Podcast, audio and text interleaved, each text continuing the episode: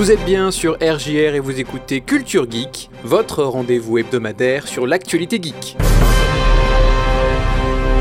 Le Z-Event a récolté 10 millions d'euros, Facebook devient Meta, Epic Games provoque la colère de ses employés, Warner Bros prépare son Smash Bros, Blizzard annule sa BlizzCon, enfin on ira jeter un œil du côté des jeux offerts sur Twitch Prime.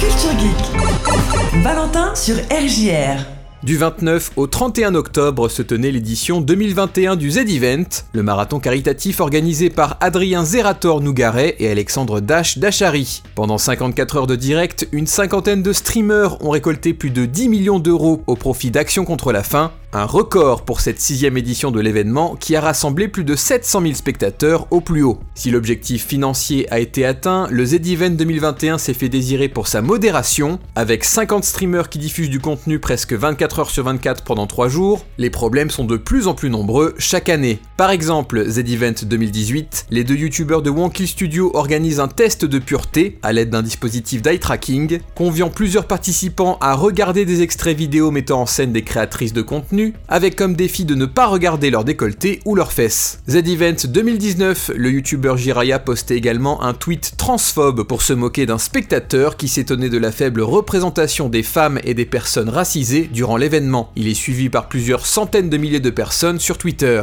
Cette année, en plus d'une nouvelle session d'Eye Tracking Challenge, le youtubeur Inoxtag a invité l'actrice mexicaine Andrea Pedrero, qu'il avait rencontrée quelques mois plus tôt, Devant 450 000 spectateurs, elle prend part à des jeux en direct avec Inoxtag, qui profite du fait qu'elle ne parle pas couramment français pour lui faire dire des obscénités et pour répéter qu'il va la soulever. La streameuse Ultia est une des rares à émettre des réserves au micro sur la scène qui vient de se dérouler. Des milliers de personnes prennent part à un harcèlement massif à l'encontre d'Ultia au travers de menaces de mort, menaces de viol, propos sexistes, dégradants et misogynes. De son côté, le créateur et organisateur de l'événement Zerator prend la parole de façon tardive et hasardeuse. Il qualifie l'incident de pseudodrama, propos rapidement supprimés de son Twitter qu'il remplace par une condamnation officielle des violences subies par Ultia et par d'autres. On est encore loin de l'exemplarité.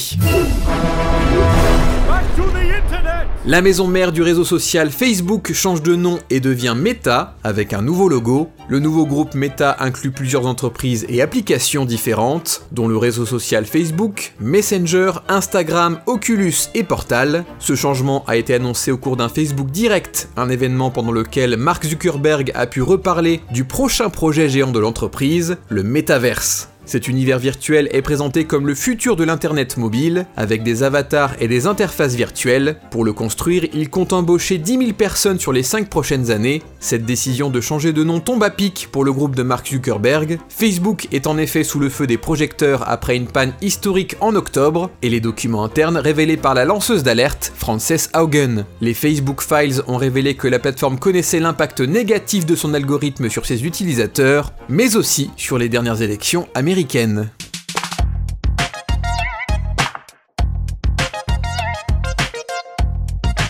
Epic Games fait face à la colère de ses employés. L'entreprise a mis fin à une politique instaurée pendant la pandémie qui permettait aux salariés d'avoir leur vendredi une semaine sur deux. D'après un sondage réalisé par Bloomberg auprès de 580 employés d'Epic Games, cette politique était vue favorablement par 90% des personnes interrogées et 93 d'entre eux auraient aimé qu'elle continue. En effet, dans une industrie souvent gangrénée par le crunch, ces vendredis étaient très utiles pour ceux qui avaient besoin de se reposer ou pour compenser les heures supplémentaires, chose fréquente avec un jeu mis à jour aussi régulièrement que Fortnite. De son côté, Epic Games explique que cette politique n'affectait pas équitablement tous les employés. Désormais, le vendredi sera une journée sans réunion pour que les équipes se concentrent davantage sur le travail à accomplir.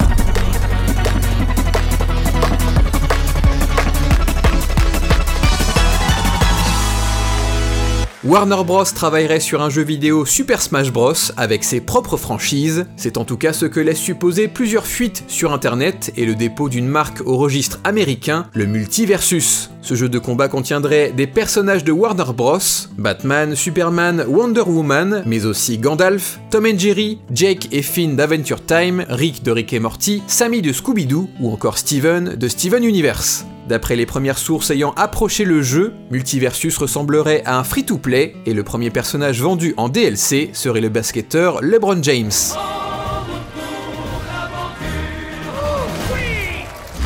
En 2021, Blizzard avait annulé sa conférence annuelle la BlizzCon à cause du contexte pandémique et du manque de nouveautés à présenter au salon. Cette année, le studio s'est résolu à annuler également la BlizzCon 2022. Blizzard affirme vouloir prendre son temps pour développer ses jeux et réfléchir à son événement afin de le réinventer. Les affaires en cours ne sont pas mentionnées dans le communiqué. En effet, Blizzard, Activision et King sont au cœur d'un scandale d'environnement de travail toxique et de harcèlement sexuel touchant de nombreux employés de l'entreprise. Cependant, malgré l'annulation de la BlizzCon 2022, Blizzard précise que des annonces seront faites en février pour mettre à l'honneur certains de leurs jeux.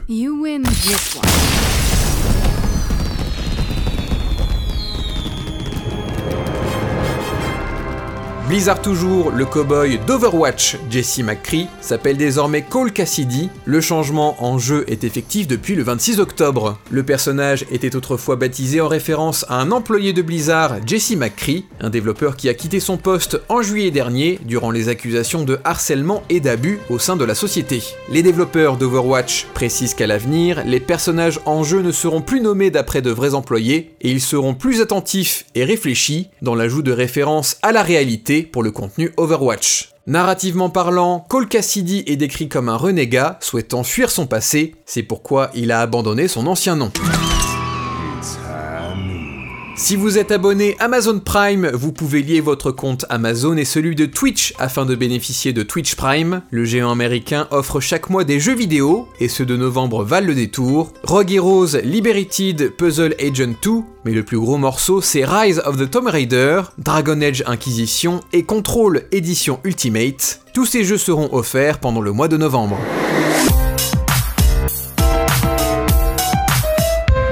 Enfin, c'est dans le quartier récréatif Minami de la ville d'Osaka, au Japon, qu'a ouvert le bar Unfair. Il a été vite repéré grâce à son camion publicitaire portant le nom du bar et une croix gammée. En effet, Unfair a pour thème général le nazisme, les serveurs sont en uniforme militaire et les bouteilles de champagne portent des svastikas. Face à la polémique, l'endroit a été retiré des catalogues, les publicités et le site d'Unfair ont disparu d'internet. Quant à moi, je vous dis à la semaine prochaine, et d'ici là, amusez-vous bien.